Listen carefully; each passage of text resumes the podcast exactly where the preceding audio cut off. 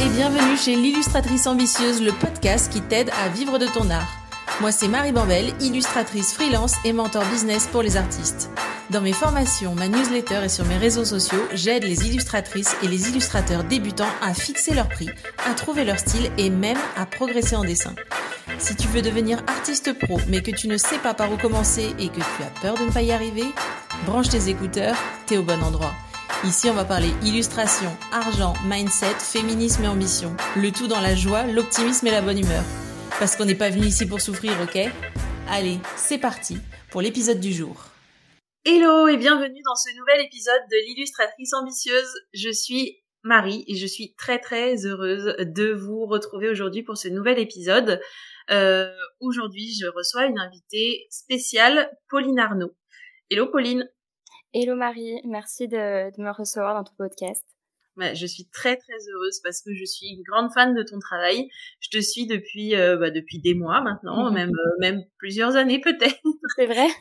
ouais ouais. Et euh, et du coup, quand il s'est posé la question de de savoir qui inviter sur sur ce thème des de comment en gros euh, vivre de l'illustration en étant créatrice euh, de, mhm. motifs, eh ben évidemment que c'est vers toi que que je me suis tournée. Euh, je commence toujours l'épisode par présenter mes invités aux, aux, gens qui ne les connaissent pas encore. Et donc je vais je vais je vais parler un peu de toi. tu es tu es, comme je l'ai dit, créatrice de motifs. Tu dessines des imprimés, donc qui sont imprimés sur euh, tout un tas de, de différents euh, objets, de différents mmh produits. Donc, bah, tissu évidemment, papeterie, les vêtements et euh, papier peint. Ça c'est trop trop cool. J'adorerais avoir un papier peint. Euh, j'adorerais avoir un papier peint Pauline Arnaud. et surtout, ce qui est très très impressionnant, c'est que tu travailles en France mais aussi à l'international euh, et que tu as des très gros clients comme bah, Cultura, Bureau Valley, Target aux États-Unis, TG Maxx et, euh, et un tas d'autres euh, d'autres clients. Donc euh, vraiment bravo pour cette pour cette carrière qui est assez impressionnante déjà. je crois que depuis depuis cette année, tu as créé une agence, c'est ça, dans laquelle oui, c'est ça. Ouais, ouais. dans laquelle en gros tu tu j'allais dire tu utilises mais c'est pas du tout le mot dans en fait c'est des designers qui viennent créer en fait euh, pour euh, pour l'agence et moi en fait je, je représente enfin je présente mon catalogue de motifs avec euh, tous ces motifs ça me permet d'avoir un un catalogue de motifs plus plus important à présenter à mes clients et et d'offrir aussi des missions à à d'autres créatrices de motifs ça c'est vraiment trop trop cool et euh, bah, parlons chiffres euh, un petit peu euh, pour pour la street cred. Tu m'impressionnes beaucoup parce que tu partages sur Insta euh, et sur ton blog et sur ta newsletter ton quotidien d'artiste entrepreneuse. Et ça, c'est un peu ce qu'on aime sur sur ce podcast. Euh, tu as une communauté de plus de 16 000 personnes. Et puis, bah, tu as créé une formation en ligne qui s'appelle l'école de la création de motifs. Euh, tu donnes toutes les ficelles de ce de, ce, métier. Mmh. Exactement. Et puis bon, bah aussi euh, petit euh, bonus qui fait plaisir, tu es juré euh, pour euh, l'école Condé à Lyon pour les, les soutenances de, de, fin de cycle et donc ben bravo. je suis méga impressionnée de te recevoir, je te le dis. donc je suis vraiment encore une fois extrêmement heureuse de te, de te recevoir sur le podcast. Euh, et on va commencer du coup l'épisode. Est-ce que tu peux nous dire un peu plus en détail à quoi ça correspond euh, le métier de, de, créatrice de motifs, de, de designeuse textile? Oui, bah écoute, tu l'as, tu l'as très bien dit. Euh, en fait, c'est euh, euh, voilà, ça consiste à dessiner euh, tout un tas de, de motifs pour différents domaines. donc, ça peut être voilà le, le, le textile, le, donc la mode, le tissu, euh, l'ameublement, donc tout ce qui est euh, linge de maison, coussin, housse de couette, euh, papier peint, papeterie. la papeterie, c'est vraiment un, un, domaine qui est trop chouette. Donc voilà, c'est une petite niche dans le dans le domaine de l'illustration. Voilà, mais je trouve que ta présentation était très claire. C'est mm. mais mais du coup, tu dis la papeterie, c'est très chouette. Est-ce que c'est ton domaine préféré? Et du coup, pourquoi est-ce que c'est plus chouette que autre chose, par exemple? Alors franchement, j'ai pas vraiment de, de domaine préféré. C'est vrai que j'adore. Euh, je suis une grande fan de de papeterie. je tout le temps dans les magasins, je craque pour pour des carnets avec tout un tas de motifs. c'est vrai que voilà, j'aime bien, mais c'est j'adore dessiner pour tous les domaines. C'est ça qui me plaît dans mon dans mon métier, tu vois, c'est de pouvoir vraiment changer d'un projet à l'autre et de voir mes motifs, mes dessins prendre vie sur tout un tas de supports. Ah, c'est trop, c'est trop cool. Et je plaide coupable pour la papeterie. De toute façon, je pense que sur ce podcast, tout le monde plaide coupable. Oui, je le pense. et, euh, et du coup, une pour, euh, par exemple, une journée dans, dans ta vie, euh, dans ta vie de designer textile, ça ressemble à quoi? Pas une journée parce qu'on sait qu'en tant qu'entrepreneur euh, ou entrepreneuse, on est, les journées se, ressemblent, se suivent et se ressemblent pas, mais en C'est ce que j'allais dire. Ouais, je dirais qu'aucune journée finalement ne se ressemble. après, voilà, j'ai quand même trois parties. Euh, dans une journée ou dans voilà dans une semaine. Euh, j'ai donc bah, la partie création forcément euh, qui est plus ou moins intense en fonction des périodes. Donc la partie création, bah, ça va être la création de ma collection de motifs ou alors répondre à des commandes clients. Donc là, ça va être tout ce qui est bah voilà recherche de tendance, élaboration de de mood, de, board, euh, faire tout ce qui est bah voilà croquis, création d'imprimés, tout ça.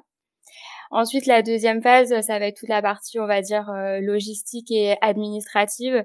Euh, donc tout ce qui euh, tout ce qui a trait à la prospection, le démarchage, envoyer des emails, faire de la facturation, des devis. Et mmh ensuite, une grosse partie, c'est la communication. Donc souvent, bah, quand on est créatrice de motifs, on va créer des posts pour les réseaux sociaux. Donc c'est souvent sur Instagram. Et puis bah, mettre à jour son site internet. Euh, moi à côté, donc j'ai décidé d'avoir une newsletter et euh, de publier aussi euh, des articles de blog chaque semaine. Ouais. Donc voilà, mais globalement, je pense que la journée d'une créatrice de motifs, c'est s'articule voilà autour de ces trois de ces trois piliers, donc la création, l'administratif et la communication. Ok, et je je souris même si on ne on ne se voit pas, je souris parce que la communication est souvent le l'enfant mal aimé de, des, ouais, des, sûr. auditeurs et auditrices. Oui, la euh, communication et puis aussi tout ce qui est, euh, je pense, euh, administratif. Je sais que ça peut être compliqué de devoir gérer tout ce qui est prospection, comptabilité, mais mais je pense que c'est c'est ces trois phases en fait doivent s'articuler et, et, et l'un ne va pas sans l'autre. Donc, je suis complètement d'accord. Mm. Ok. Et ben maintenant qu'on a posé euh, ces bases, cette petite introduction pour qu'on sache vraiment, euh, pour qu'on sache vraiment à quoi s'attendre, est-ce que euh, tu peux nous parler un peu de ton parcours? Comment est-ce que, par exemple, t'en es venu à te, pourquoi la création de motifs? Comment t'en es venu à te lancer? Et, en gros, c'est comment tu en es venu à être à euh, alors, en fait, moi j'ai un parcours qui est plutôt atypique parce que je me suis lancée euh, assez jeune. Euh, je me suis lancée donc j'avais 23 ans, juste au moment où j'étais en train de passer mon diplôme et en plein confinement. Ah ouais. mais voilà, mais bon, donc avant de me lancer, donc j'ai étudié le design de mode à, à l'école de Condé à Lyon. Mmh et euh, donc c'est pendant ce cursus que j'ai découvert la création de motifs. Ça a été vraiment un, un coup de foudre, une révélation. Et, euh, et, du coup, suite à ça, j'avais qu'une seule idée en tête, c'était de me lancer et de devenir euh, créatrice de motifs. Et étant donné que c'est un métier qui s'exerce finalement principalement en tant qu'indépendant, bah, j'ai créé ma micro-entreprise alors que j'étais encore en train de passer mes, mes examens de fin d'études. Et, et, voilà, en fait, je me suis lancée tout de suite, tout de suite après mes études. Trop chouette. Et du mmh. coup, euh, les premières étapes de ta, de ta carrière, euh, euh, en gros, tes premiers clients, tout ça, comment ça s'est passé?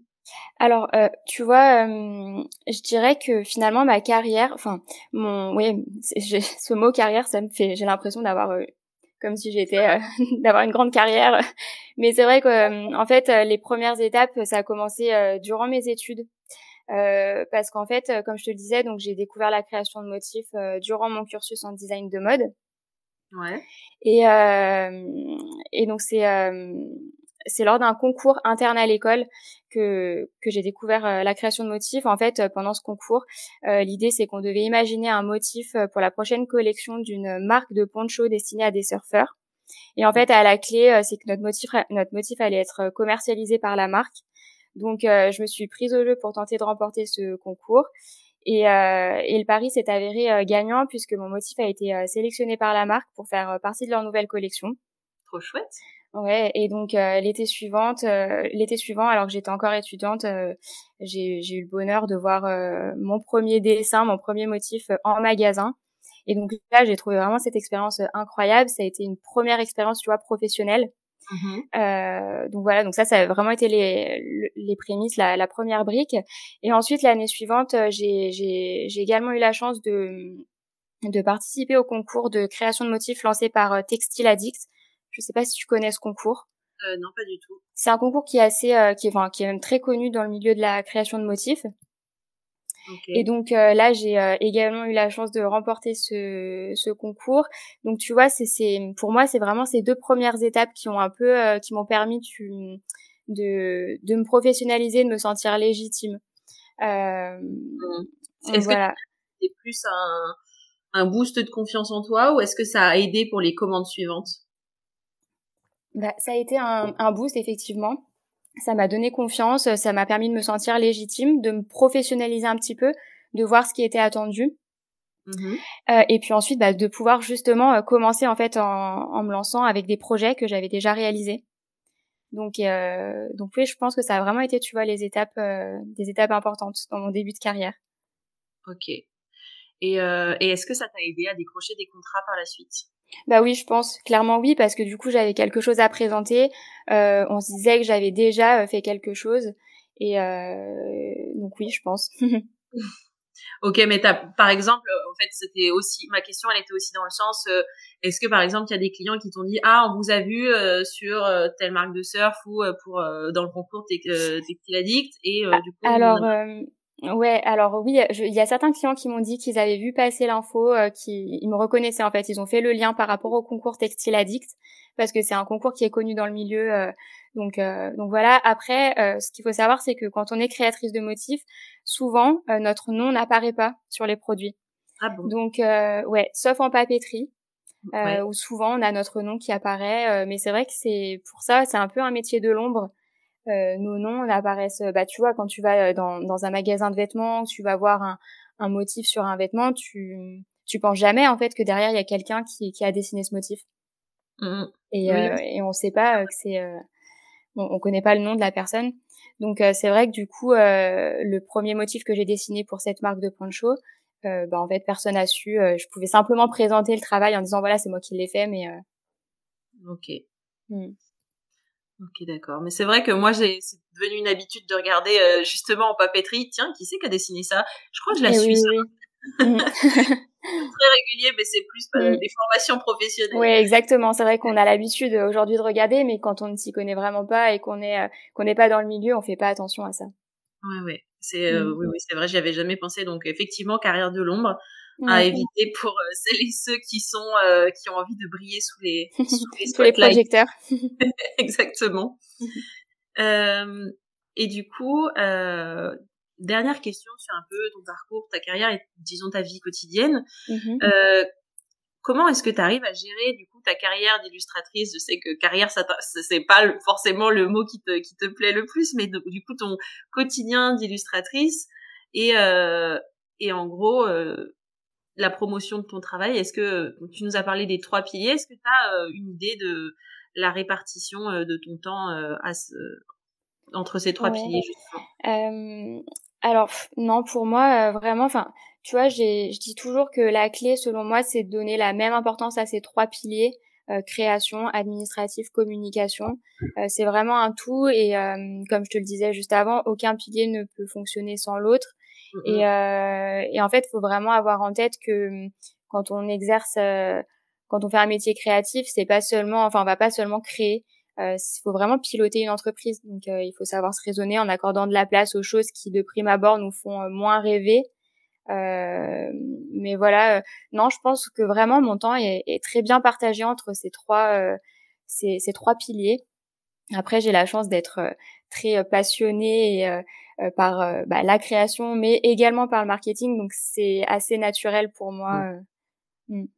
J'approuve. Tu m'entends faire des petits mais parce que j'aime autant dessiner que gérer mon entreprise et, et j'adore mettre. Bah ouais, ouais, ça, ça m'éclate en fait de me dire de mettre les mains dans le dans la dans l'administratif. Mm, et pense, je sais pas si tu es d'accord, je pense que c'est aussi un, une des une des choses qui font qu'une entreprise réussit, c'est quand tu t'éclates autant à la gérer et à, et ouais, tout à, fait. à mm. chercher des clients et tout qu'à dessiner effectivement. Exactement. Euh, ouais. Après, euh, concrètement, euh, je pense que c'est pas mal de pouvoir aussi, tu vois, euh, établir un, une sorte de plan d'action. Moi, je sais que tous les six mois, je prends une grande feuille A3 que je vais nommer plan d'attaque et, euh, et je viens dessus noter toutes mes idées et projets pour les euh, six prochains mois. Et ensuite, je vais identifier des actions clés euh, à mettre en place pour atteindre ces objectifs.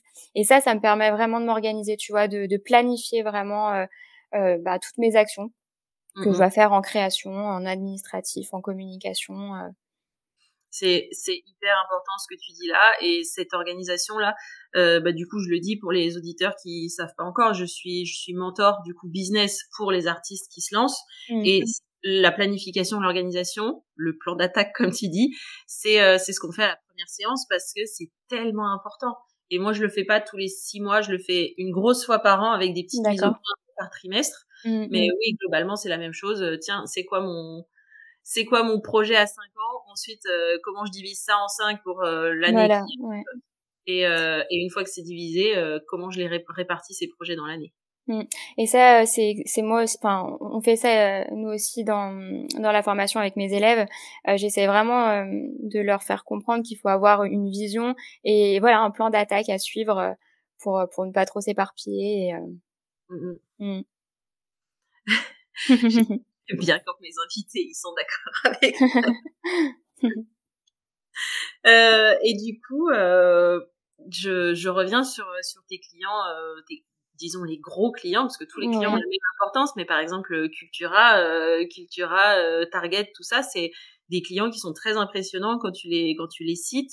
Euh, et je pense que ça impressionne beaucoup beaucoup les gens dans l'audience de se dire, en gros, je pourrais jamais travailler clients de cette taille. Comment est-ce que tu prends contact avec euh, avec ce genre de, de clients Ouais, alors en fait, euh, je pense que je vais euh, te décevoir et, je vais casser un mythe, mais en fait, souvent, ces grands magasins, donc en tout cas, moi, pour les grands magasins chez qui j'ai la chance de voir mes motifs commercialisés, en fait, c'est ces, grands, ces grandes enseignes, elles font appel à différents éditeurs et on mmh. traite pas en direct avec eux. D'accord. Donc, euh, donc quand on va se balader dans ce type de magasin, tu vois, quand tu vas euh, chez Bureau Vallée, euh, quand tu regardes tous les produits qui sont vendus là-bas, tu vois au dos en fait le nom des éditeurs. Donc, donc voilà, moi c'est de cette manière-là que mes motifs sont commercialisés dans ces enseignes. Et alors par contre, je ne traite pas directement avec eux, mais ils savent que je suis dans la boucle. tu vois, on est un petit trio artiste, éditeur, grand magasin. Ouais. Et, euh, et en fait, euh, mes, mes éditeurs vont me dire, bah voilà, on a sélectionné ces motifs-là, euh, on les présente à, à, Target, par exemple, jeudi. Euh, et donc euh, ils, ils, sont présentés sous mon nom. Euh, on, on, dit voilà, on a les motifs de Pauline Arnaud. on aimerait les éditer pour la prochaine collection. Et donc là, ils vont valider ou non. Mais mais voilà, moi c'est comme ça que je, je peux travailler avec ce genre de grandes enseignes. Ok, bah écoute, ta réponse ne me déçoit pas du tout. Il n'y a pas de passage des mythes. Au contraire, c'est un peu la démystification. Euh, bah, c'est un peu ça qu'on cherche parce que ça fait très peur, ça impressionne. Mais oui, oui, oui. Je peux jamais y arriver. Et en fait, la plupart du temps, euh, c'est euh, c'est juste trouver le bon endroit où envoyer où envoyer ton. C'est ça. Ouais. Et, euh, et, là, donc par contre, euh, ça va peut-être encourager certaines personnes, mais pour le coup, les éditeurs, euh, c'est pas moi qui les ai contactés, c'est mmh toujours eux qui m'ont contacté par le biais d'Instagram. Donc, donc là, tu vois, c'est c'est là qu'on voit que c'est intéressant de, de, pouvoir avoir une belle présence en ligne et. Mmh. Mmh ouais. Bah, ah oui, oui. Après, ça. Est-ce que c'est venu avant ou après que tu aies que tu aies une grosse communauté ou est-ce que ou est-ce que juste la régularité a fini par payer dans, le, dans les bons milieux? Eh ben la régularité a fini par payer parce que quand j'ai signé ces contrats, aujourd'hui c'est des clients fidèles, donc mhm. euh, je travaille tout le temps avec eux, mais en fait mon nombre d'abonnés a augmenté au fil des années et euh, moi au début quand ils m'ont contacté, je devais avoir autour de 4-5 000 abonnés sur Instagram. Ok. Donc tu vois c'est euh, c'est quand même pas non plus énorme.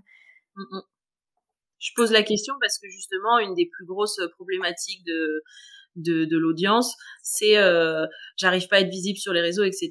Et euh, j'ai pas encore les grosses communautés de et là ils citent généralement les grands noms de l'illustration. Mmh. Mmh. Je suis là, mais oui, mais c'est pas forcément important. Évidemment, ça peut jouer. Évidemment, c'est une marque de crédibilité, ça peut, ça mmh. peut jouer, mais euh, mais c'est pas obligatoire en fait. Il y a des illustrateurs qui n'ont pas de présence sur Instagram ou un compte euh, sur lequel ils postent tous les trois ans et qui pourtant travaillent avec euh, des grands éditeurs. Ouais. Après, c'est sûr qu'on va pas se mentir. Moi, c'est vraiment quelque chose que j'encourage d'avoir des réseaux, de poster régulièrement. Je pense que vraiment, quand on fait ça, quand on quand on y met du cœur, qu'on poste régulièrement, on on rayonne, tu vois, et c'est plus simple mmh. d'attirer. Après, euh, après voilà, tu peux très bien faire ça et avoir euh, quelques petits milliers d'abonnés et ça et ça peut tout à fait marcher. J'adore la notion de petits milliers. non mais c'est vrai, 3 4 000 abonnés, euh, tu vois, euh, ça, ça peut quand même, euh, voilà, ça peut fonctionner. Mm. Oui, oui, bah oui, oui, c'est ce que je voulais dire. Mais euh, mais moi aussi, c'est quelque chose que j'encourage, mais pas de manière complètement irréfléchie en fait. Non, non, c'est clair. Mm. On parle souvent de stratégie, c'est un, c'est un gros mot qui fait peur, mais de fait, euh, poster avec avec réflexion derrière, c'est c'est bien. Et si tu, enfin, il y a, y a plusieurs manières de démarcher. Les réseaux, c'en est une et, et c'est tout à fait. C'est bien de le savoir.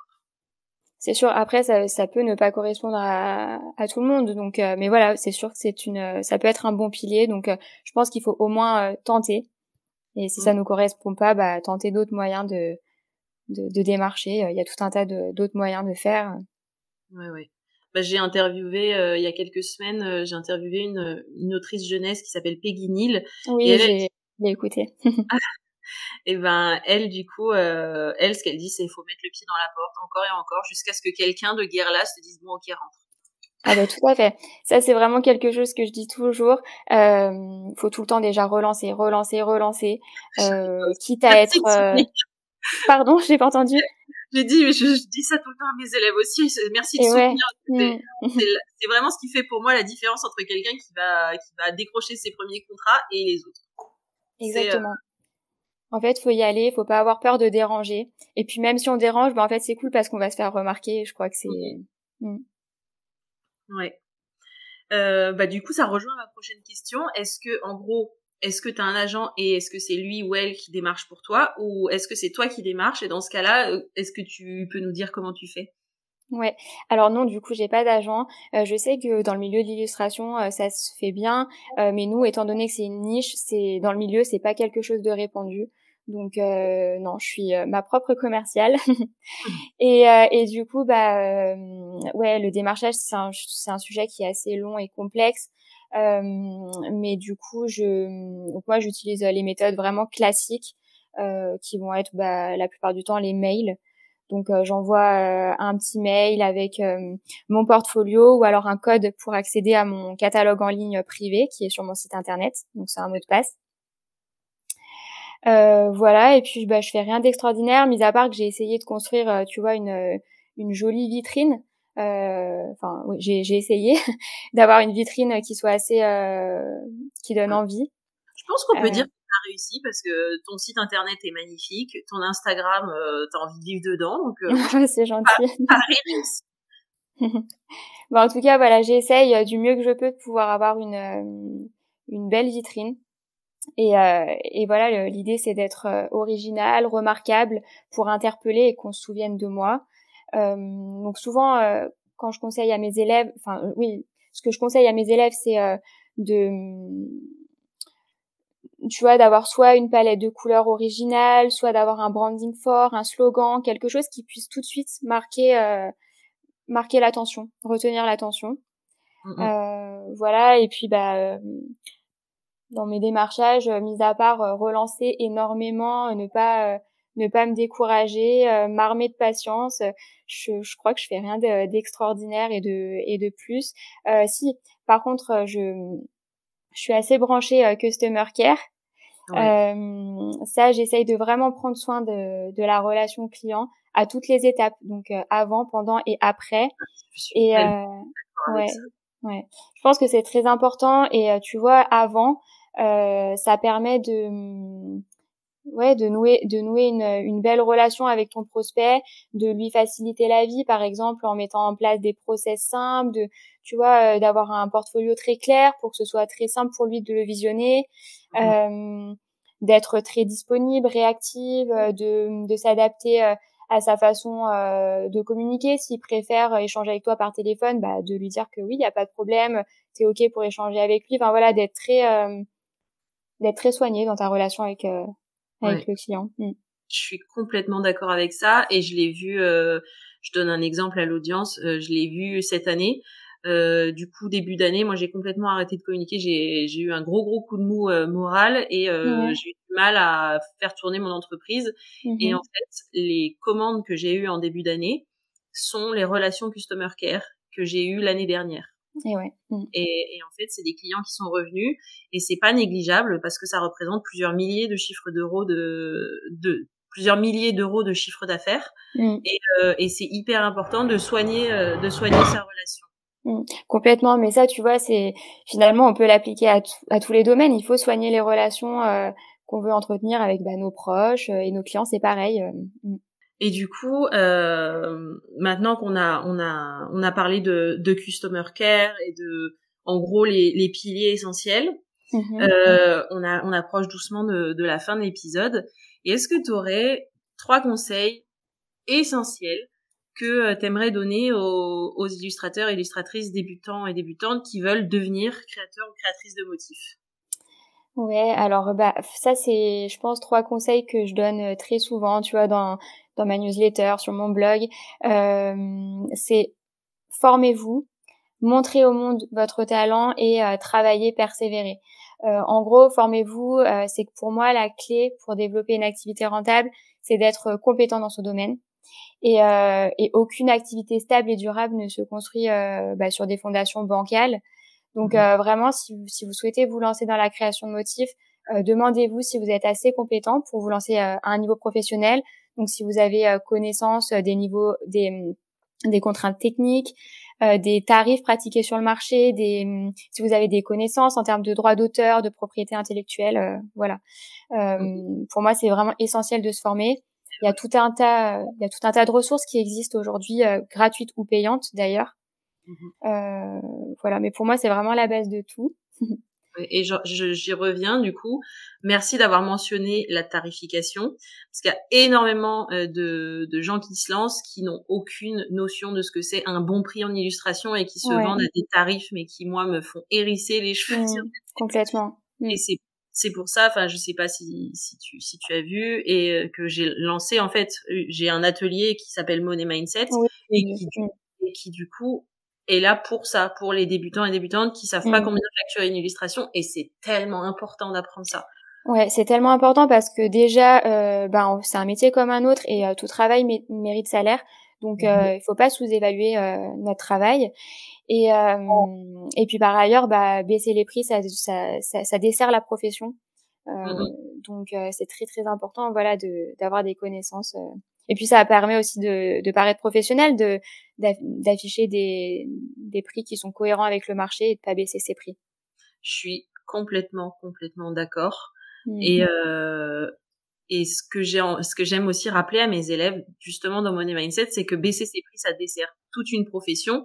Donc quand te tires une balle dans le pied. En fait, tu tires une balle dans le pied à des milliers de personnes qui galèrent, mais aussi tu tires une balle dans le pied à ta famille. Et ça, j'aime bien le rappeler parce que tu as les inconnus à qui tu tires une, une balle dans le pied, mais tous les sous que tu fais pas rentrer avec ton boulot, c'est des sous que tu pourras pas utiliser pour euh, faire des cadeaux à tes enfants, pour emmener ton mec en vacances, pour offrir euh, je sais pas quoi à ta maman. Mm. Et tout ça, pour moi, ça, c'est m'a vraiment aidé à me positionner en tant que professionnel, c'est de penser à ça en fait. Mm, c'est de penser exactement en me trahissant, en trahissant mes prix, je mm. trahissais ma famille. Et ça, c'est vachement plus, je trouve, puissant que de se dire pour la profession, profession à la Bordeaux, mais ma famille.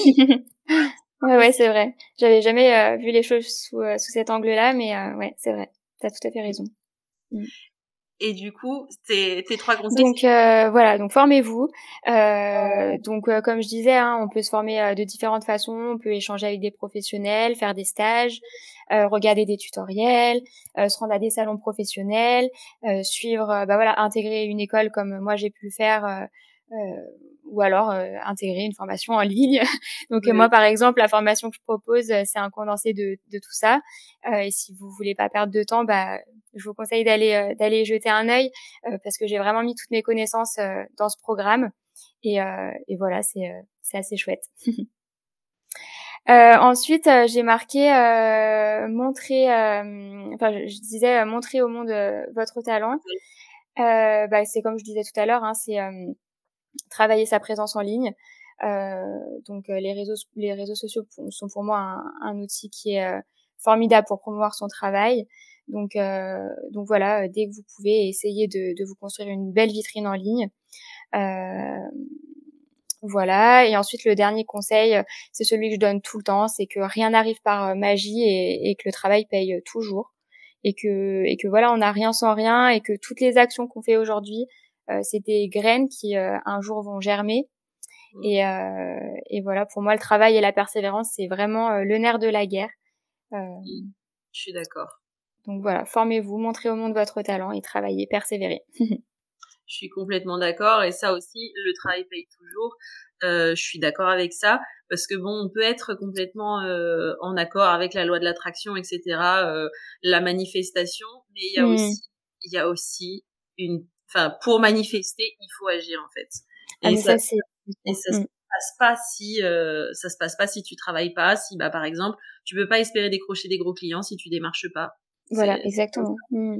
Ouais, c'est euh, c'est Madeleine Ferron qui disait euh, que c'est c'est par le travail qu'on se bâtit et que si on passe sa vie à à taper sur un clou, bah un jour il finira par rentrer et tu vois, c'est vraiment euh...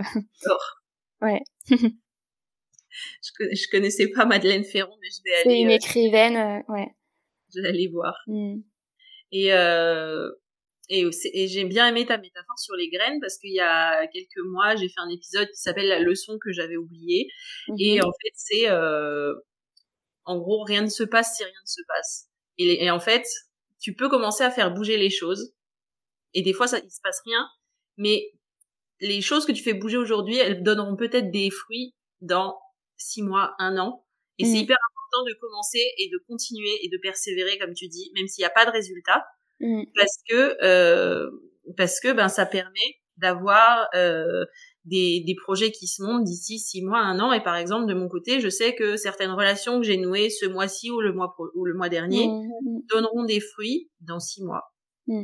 Exactement. Euh, tu vois, dans ma formation, j'ai des études de cas et dans la leçon démarchage, j'ai une étude de cas où je montre une collaboration avec un de mes clients réguliers et, euh, et en fait, euh, je leur, j'ai montré que que mon démarchage a commencé un an avant la collaboration, et qu'en fait, les premières graines que j'ai plantées un an auparavant, elles ont germé euh, un an après, quoi.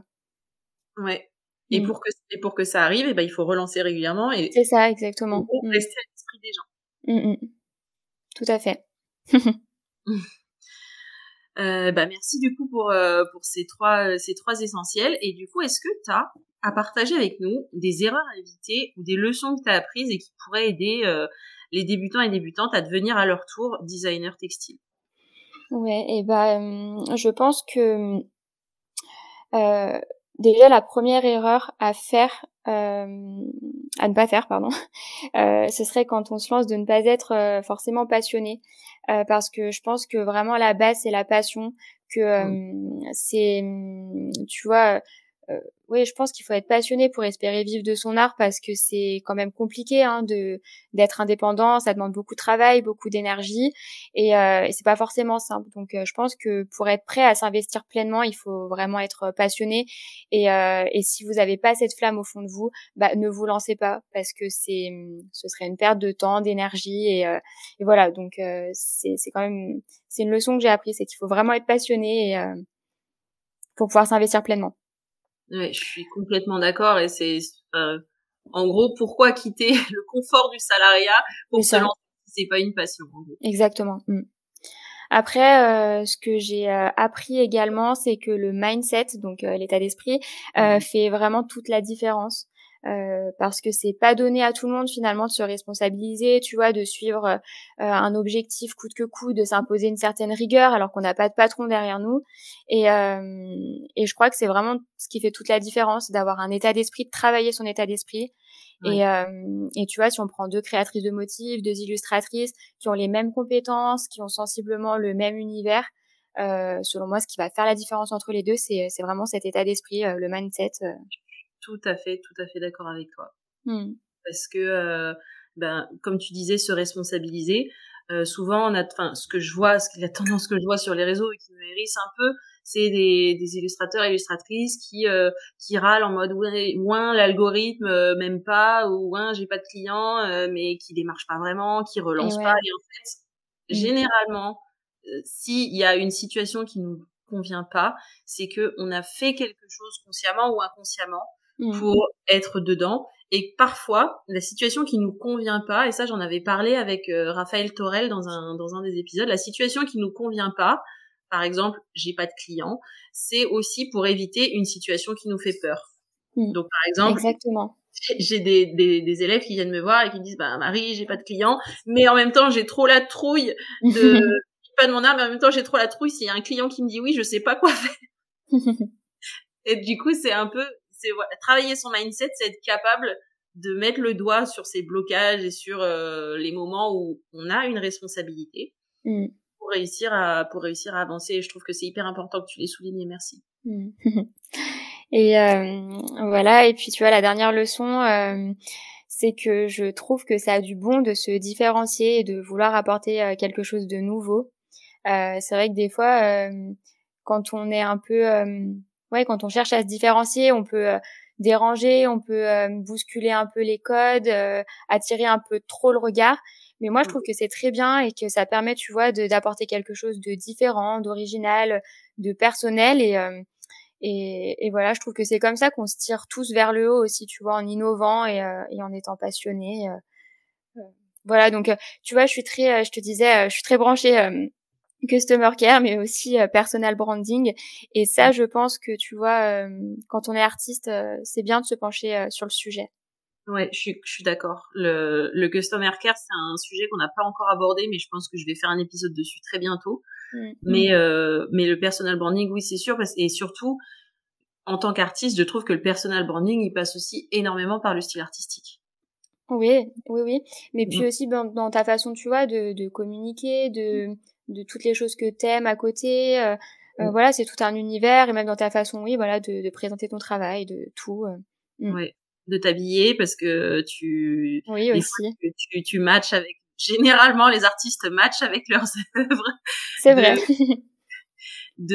sur ta façon de bah ouais de communiquer euh, si t'es très réservé en story et que ton travail il est par exemple très exubérant est-ce que c'est est-ce que c'est cohérent? Enfin j'adore cette cette notion de de ouais de construire une marque en fait mmh, mmh. ouais moi aussi ça me passionne euh, j'aime euh, j'aime vraiment euh, ce concept, ouais. Mm.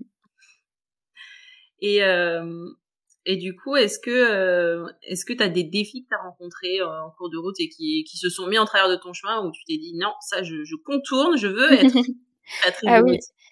Ouais, alors non, moi c'est plus tu vois un défi au niveau de mon de mon activité finalement euh, de mon activité entrepreneuriale freelance, euh, ça a été la solitude. Ah euh, vraiment, euh, tu vois, j'ai travaillé deux ans euh, toute seule donc chez moi. Et en fait, au bout de deux ans, j'étais très très angoissée. je voyais pas d'avenir en fait. Tu vois, j'ai je, je, je, voyais au loin qu'un ciel gris. et, et pour moi, c'était pas possible de continuer comme ça.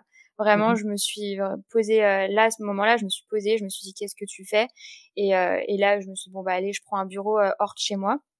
Donc euh, là maintenant, ça fait un an que je partage euh, un local en plein cœur de Lyon avec euh, d'autres indépendants. donc c'est des personnes que j'adore et vraiment depuis je revis. je suis pleinement épanouie et tu vois, c'est c'est ce qui me convient. C'est ça qui j'ai trouvé mon équilibre. Après, je je sais que si mon chiffre d'affaires n'avait pas suivi, j'aurais pas pu me le permettre et je sais très bien que quand on commence euh, même si euh, on n'est pas fait pour être seul, bah, on peut pas forcément se permettre euh, d'avoir un local. Donc, bah, je conseille de de pouvoir s'entourer le plus possible. Déjà d'avoir des activités en dehors de chez soi, c'est important. Oui. Mais aussi, tu vois, de, de s'entourer. Euh, si, si on habite dans des grandes villes, on peut facilement adhérer à des groupes d'entrepreneurs. Mm-hmm. on peut aussi aller travailler quelques jours en coworking. Ça coûte moins cher que d'avoir un local et payer un loyer tous les mois On peut aussi, bah, tu vois, tisser des liens sur Instagram avec d'autres entrepreneurs, d'autres artistes, et puis bah, peut-être se faire des petites visios, travailler ensemble en coworking virtuel. voilà. c'est vraiment un des trucs que je suis complètement d'accord avec toi. Moi, la solitude me pèse pas, mais je sors de mon bureau tous les jours pour aller manger avec l'équipe de mon compagnon qui est qui a son atelier pas loin et qui, est, mmh. qui est artisan. Et donc, les midis, je vois d'autres gens et je sors. Et enfin voilà, c'est hyper important de pas rester seul dans sa tête. Mmh. Ouais, je pense que c'est. Euh, alors après, ça peut convenir hein, à certaines personnes, mais c'est vrai que si, euh, si, si voilà, si on a du mal avec la solitude, je pense que c'est très important de tout de suite euh, mettre des petites actions pour pour être un peu moins seul. Oui. Et puis l'autre défi, c'est c'est le fait qu'il faut être multifonction et que c'est pas toujours simple. Et, euh, et donc pour ça, j'ai euh, j'ai euh, j'ai mis en place deux choses. Euh, je me suis bah, entourée de, de, personnes plus compétentes que moi dans certains domaines. Euh, et je me suis formée. Et je continue d'ailleurs de me former. Donc en fait, tu vois, je pense qu'il faut savoir bien s'entourer. Euh, donc par exemple euh, avoir un bon comptable, un bon avocat. Euh, là aujourd'hui, mon activité s'est développée, donc tu vois j'ai une freelance qui depuis six mois maintenant qui m'aide.